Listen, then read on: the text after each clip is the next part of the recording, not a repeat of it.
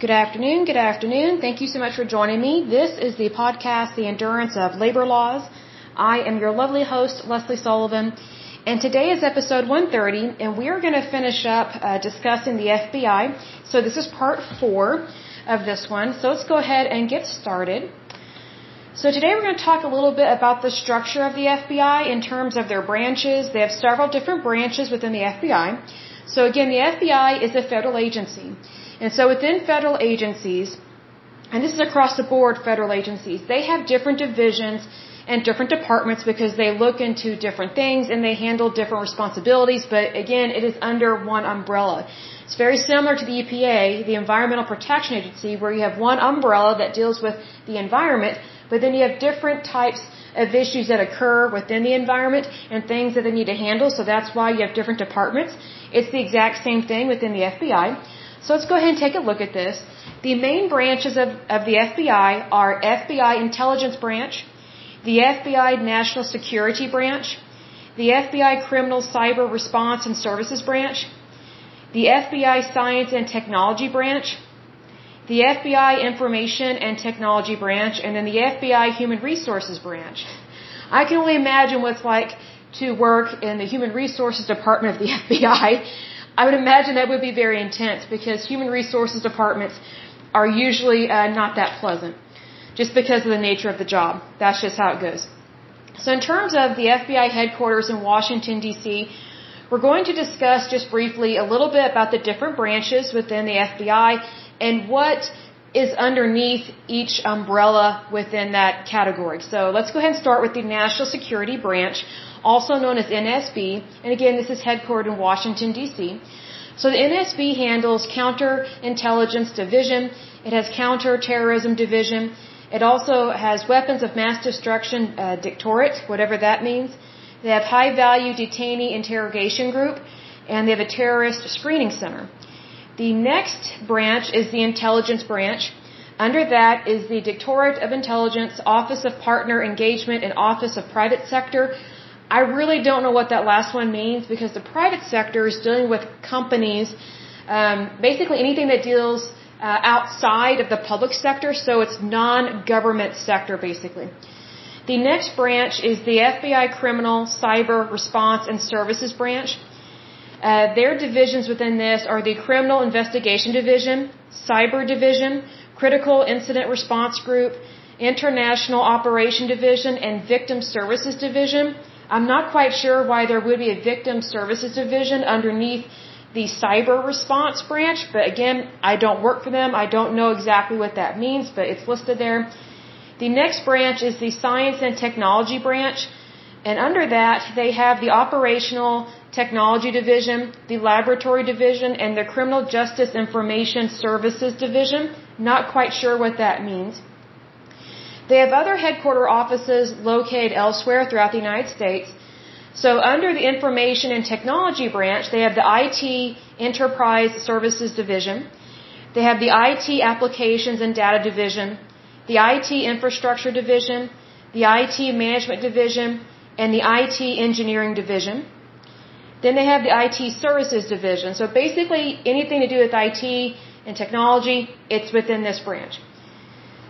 So the next one is Human Resources Branch, and it has a Training Division, a Human Resources Division, and a Security Division. The next little subgroup is Administrative and Financial Management Support. Under that is listed Facilities and Logistics Services Division. I don't know what that means because when I think of logistics, I think of like the Army uh, getting supplies and you have someone work out the logistics, but this is completely different, so I'm not sure what that means.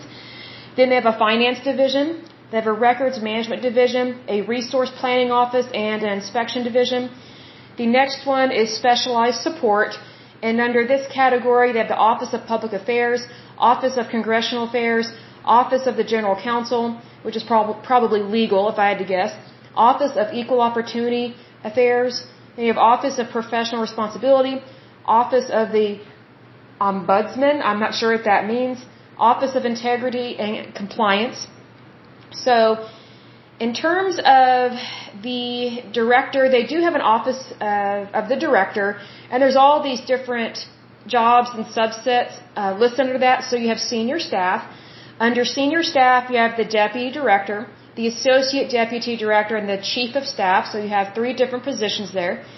Then you have the office of the director, and under that is the finance and facilities division, information management division, insider threat office, inspection division, office of the chief information officer, basically like the guru of IT, office of congressional affairs, office of equal employment opportunity affairs, office of the general counsel, again legal, office of integrity and compliance, office of the ombudsman, whatever that word is, Office of Professional Responsibility, Office of Public Affairs, and the Resource Planning Office.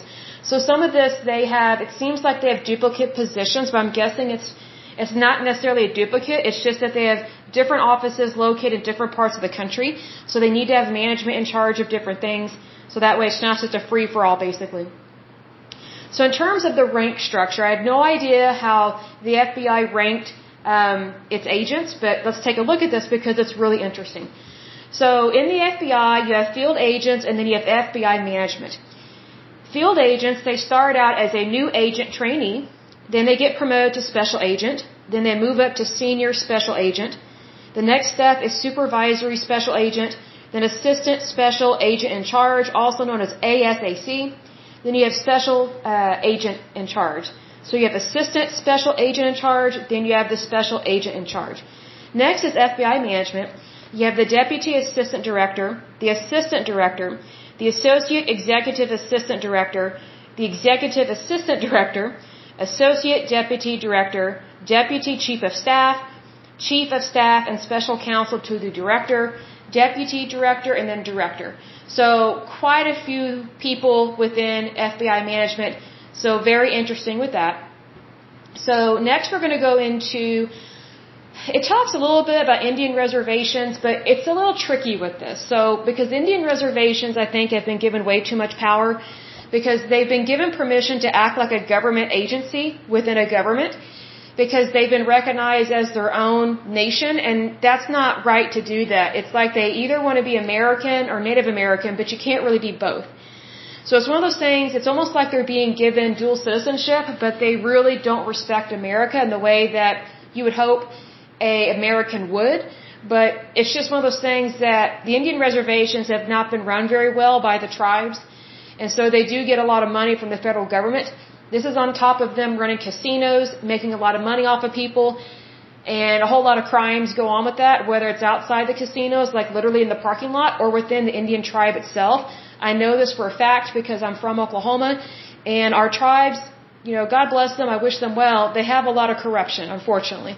And we have discussed Indian tribes in times past. Maybe we'll do a podcast, a couple episodes describing the, the Indian tribes and what exactly happened and why we are in the situation that we are now in regards to uh, bad management, basically. Because for the most part, Native Americans do not have good health care. And the reason why is because they rely primarily on health care that's provided Indian clinics. Indian clinics are horrible.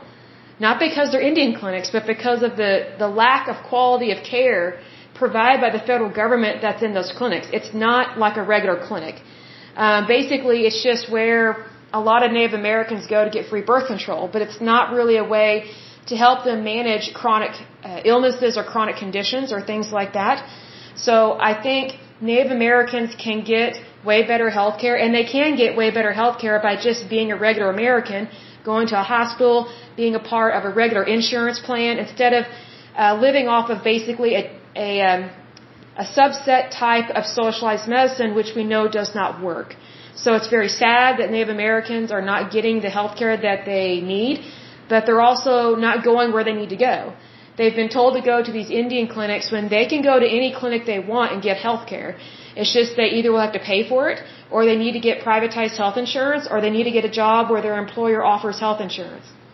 Unfortunately, the tribes uh, kind of pressure their people not to participate in the world and and to go get proper health care and to have normal banking systems and things like that. It's just how it is with these Indian reservations. It's unfortunate, but it does happen, and it is still happening today. So it says the federal government has the primary responsibility for investigating and prosecuting serious crimes on Indian reservations. I don't completely agree with that because there are so many murders I think some of the worst murders we have here in Oklahoma occur on Indian reservations. And they do not get investigated very well because it's usually Native American crimes, meaning a Native American committed the crime, usually against a fellow Native American, and they tend to not be investigated very well because the tribe tries to pull jurisdiction on that. And so they don't want to investigate their people. So that's why crime is so bad. Also, alcoholism is really bad within these Indian reservations and these Indian families. There is also a very high rate of domestic violence. Very high rate. Like it's worse than what happens in African American families or white families. It's way worse. It just is. So just FYI, be aware of that.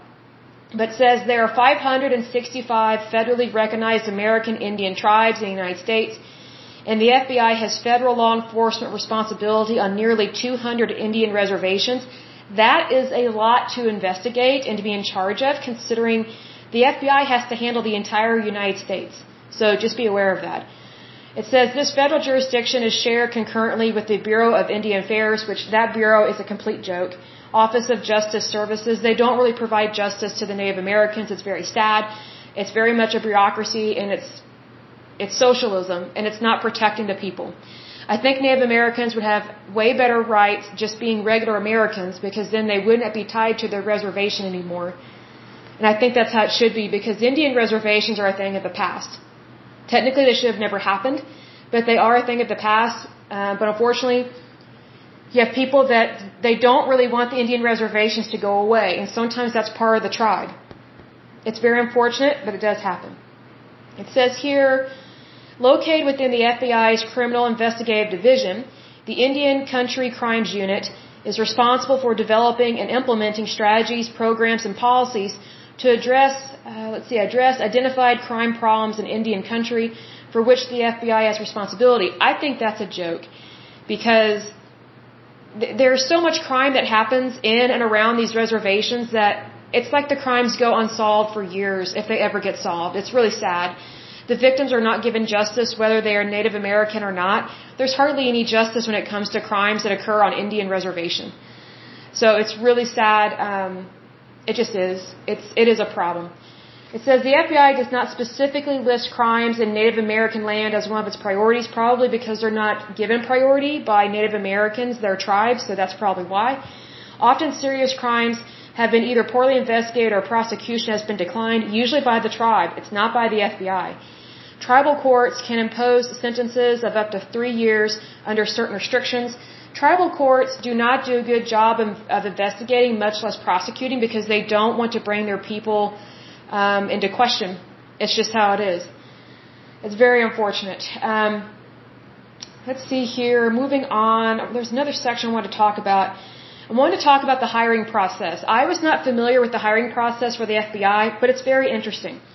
So it says to, to apply to become an FBI agent, one must be between the ages of 23 and 37, unless one is a preference eligible veteran, in which case one may apply after age 37.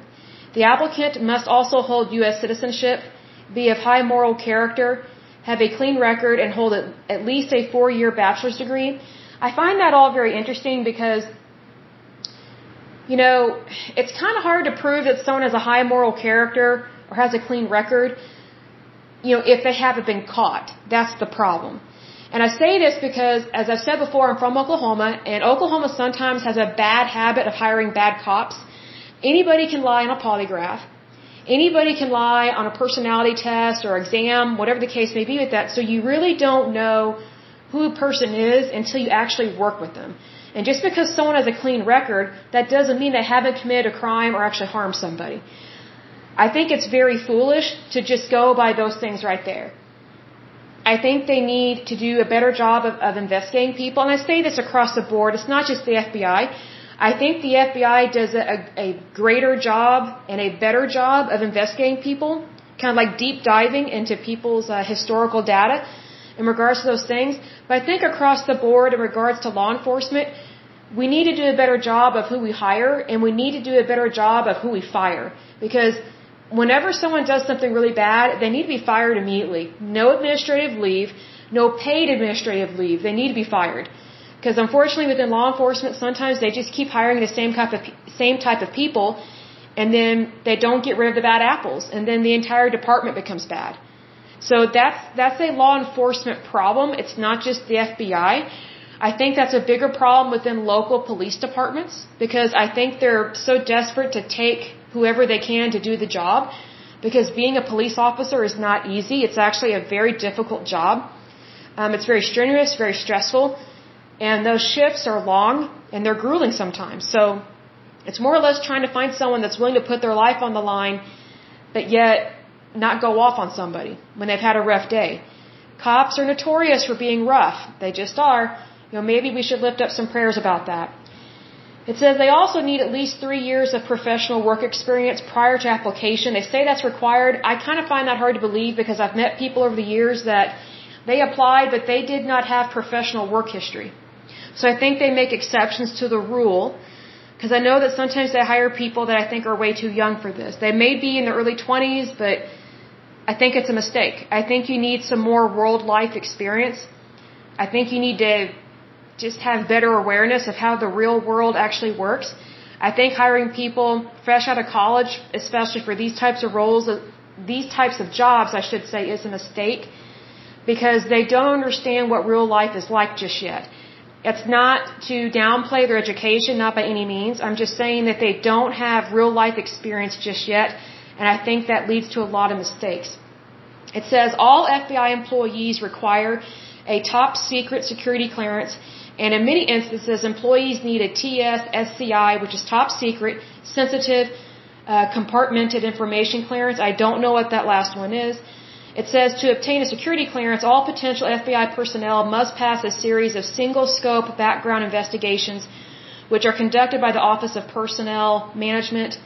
Let's see, special agents, or sorry, special agent candidates also have to pass a physical fitness test, which includes a 300 meter run, one minute sit ups, maximum push ups, and a 1.5 mile run.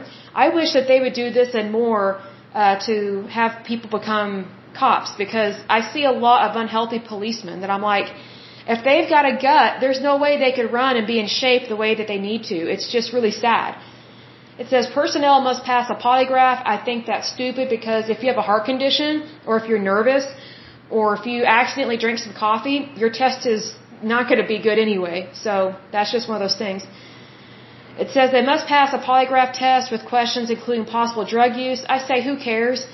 Because here's the thing, if someone doesn't currently have drugs in their system, that doesn't mean that they haven't used drugs in the past, and just because someone has used drugs in the past, that doesn't mean that they will use them currently or that they will use them in the future. So I think some of these things are a little funky, just things I don't completely agree with. It says applicants who fail polygraphs may not gain employment with the FBI. Up until 1975, the FBI had a minimum height requirement of 5 foot 7. So some of those things have changed over the years. It talks a little bit about the firearms that they are given or that they carry. I don't think that's really important, but I do think they should be armed. Because um, I do know that sometimes law enforcement get targeted just for being law enforcement, because sometimes people have issues with law enforcement. So I do think that if someone is in law enforcement and or they serve in the military, I think they should, I think they should be able to, how do I describe this? They should be able to carry a weapon, or they should be able to have a bulletproof vest on, because sometimes especially our military, sometimes they get um, attacked just for being in the military, even though they're living in a civilian life or they're in their civilian clothes.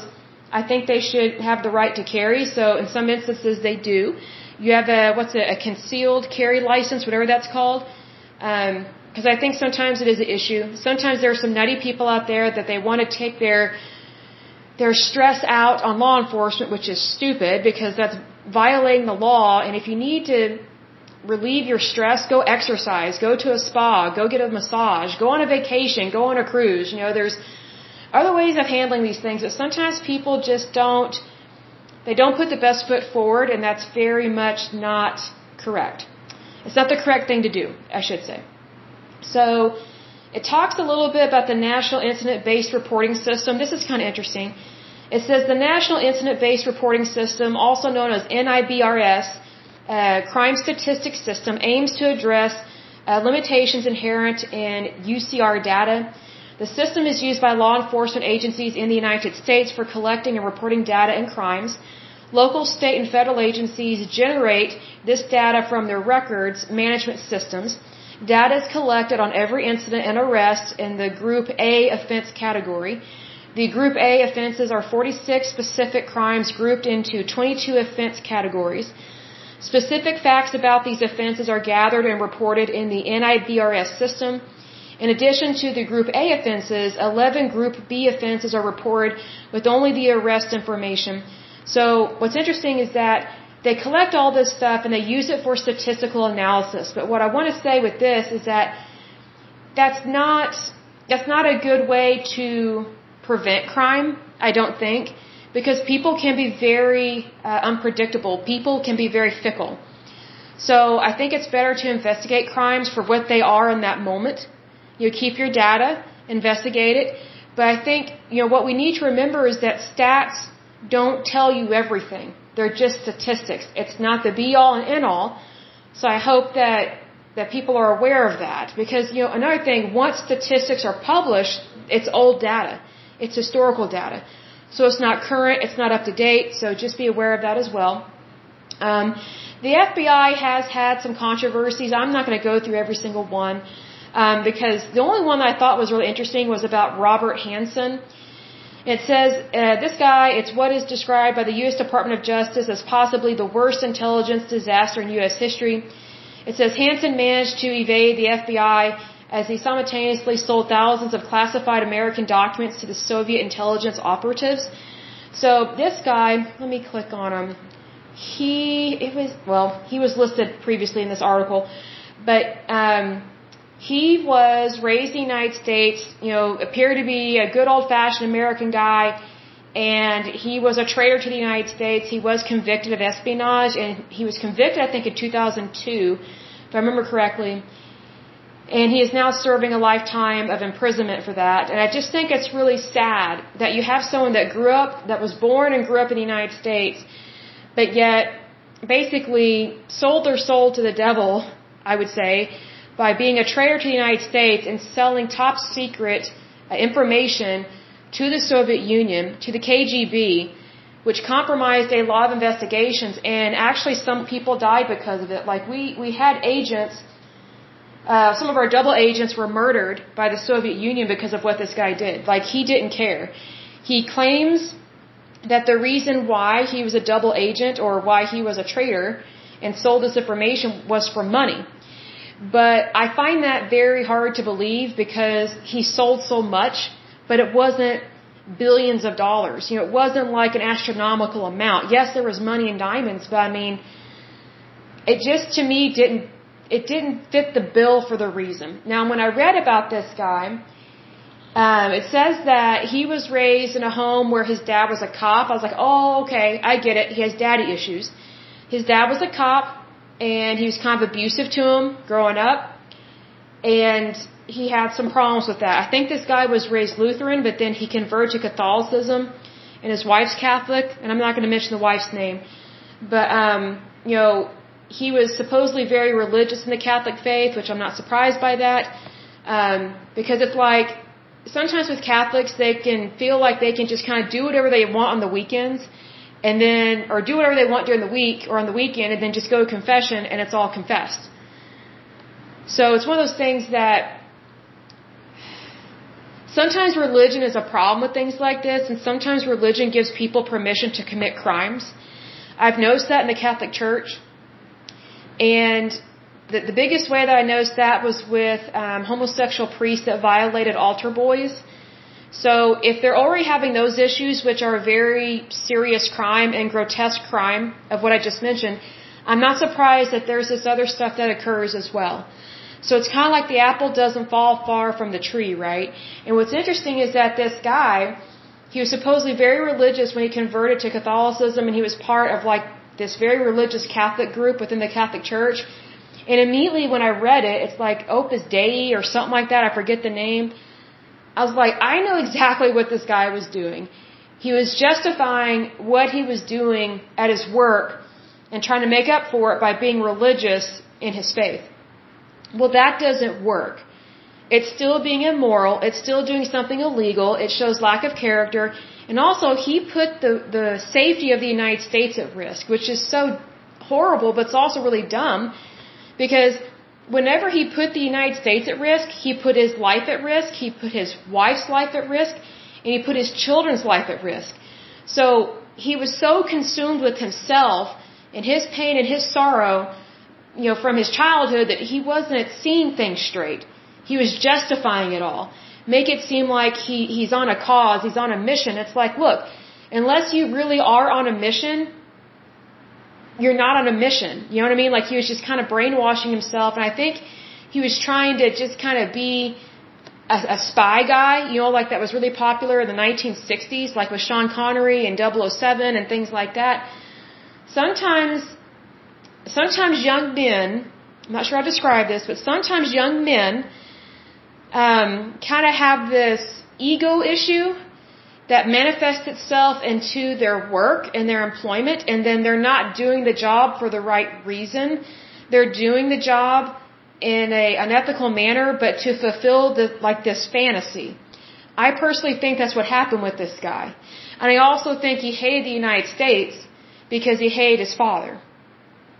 And what's interesting is that before he worked in the FBI, I think he was becoming a chemist or a pharmacist or a dentist or something. I forget which one. So he's educated, but he also became a cop. He became the very thing that he despised and he hated in his dad. So I think it's very interesting, like, people like this, they're disturbed for a reason and they do not have the best intentions for their family, for themselves, much less their country. But needless to say, you know, he rode right under the radar for years within the FBI, and I guarantee you, there were probably signs of this issue, there were probably obvious signs of this, but it got mishandled and you know, I think what happens sometimes is we give people the benefit of the doubt and you can't do that when you work in law enforcement.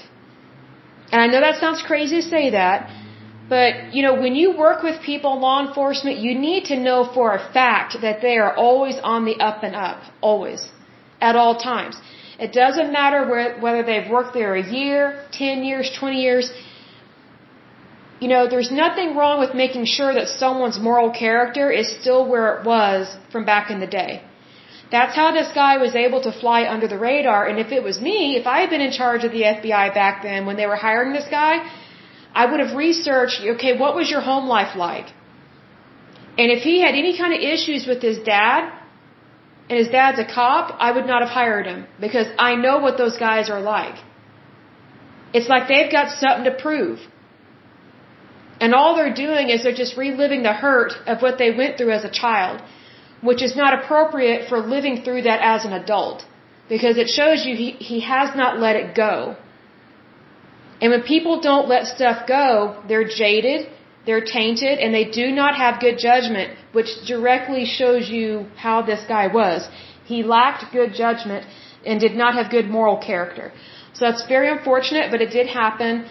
And needless to say, the FBI is taking the appropriate precautions going forward so they do not have spies like that or people that turn on the United States. So I think we need to you recognize that sometimes people do bad things. How to describe this? Sometimes people are going to do bad things regardless of how good your safety measures are, and there's always going to be someone that can slip through the cracks. This guy just happened to be extremely bad. Extremely bad. So it's one of those things that I'm not excusing it, not by any means. You know, the FBI should have caught this guy. Like they should have really looked into what this guy's thinking was. But it just goes to show psychological testing does not always work. Polygraphs do not always work. Having a clean record does not always work because it did not work with this guy. It didn't show the FBI what he was really like and what his intentions were and what they are. I'm just glad they caught him I wish they had caught him earlier because who knows what all the KGB or the Soviet Union still has in the United States. I mean, you have to think about that, but I, mean, I don't worry about it. But I'm just like, well, you know, God will protect us. I mean, because we're one nation under God, so I'm not worried about that. It's just sometimes you have to take this thing, these things with a grain of salt, and recognize that you can do everything that you can. You can have every safety protocol, every procedure on the books it will never ever deter every type of criminal. It just will not. Why? Because people are fickle and people can be unpredictable. So the good thing about situations like this is that now we can know better what to look for and we can learn from the mistakes. That's the best way to look at that. Instead of getting hung up on the what ifs and what ifs or why didn't this, why didn't that, you know what, doesn't matter, it's in the past. So we can always move forward. But that is it for this lovely podcast. And you know, for the last several podcasts, I have forgotten to give a big shout out to my listeners. So I apologize for that. I was just so gung ho about looking into this stuff because it was so fascinating. But let me give a big shout out to my listeners because I love you guys. You guys are awesome. So let me go down my list because you guys are you you guys are out there and you're awesome and there's quite a few of you. So a big shout out to Virginia, Oklahoma, Texas, New York, Pennsylvania, British Columbia, Illinois, Oregon, Ohio, Florida, Alabama, Massachusetts, California, District of Columbia, Indiana, Minnesota, Washington, Rhode Island, Colorado, Michigan, Iowa, New Brunswick, Louisiana, Connecticut, Manitoba, and North Carolina. In terms of countries, the United States, Canada, the Russian Federation, the United Kingdom, the Netherlands, Slovakia, South Africa, Japan, and Denmark. So quite a few of you guys. It's wonderful. So good to see all of you. I hope that you're well. So as usual, I will go ahead and end this podcast. But until next time, I pray that you're happy, healthy, and whole, that you have a wonderful day and a wonderful week. Thank you so much. Bye bye.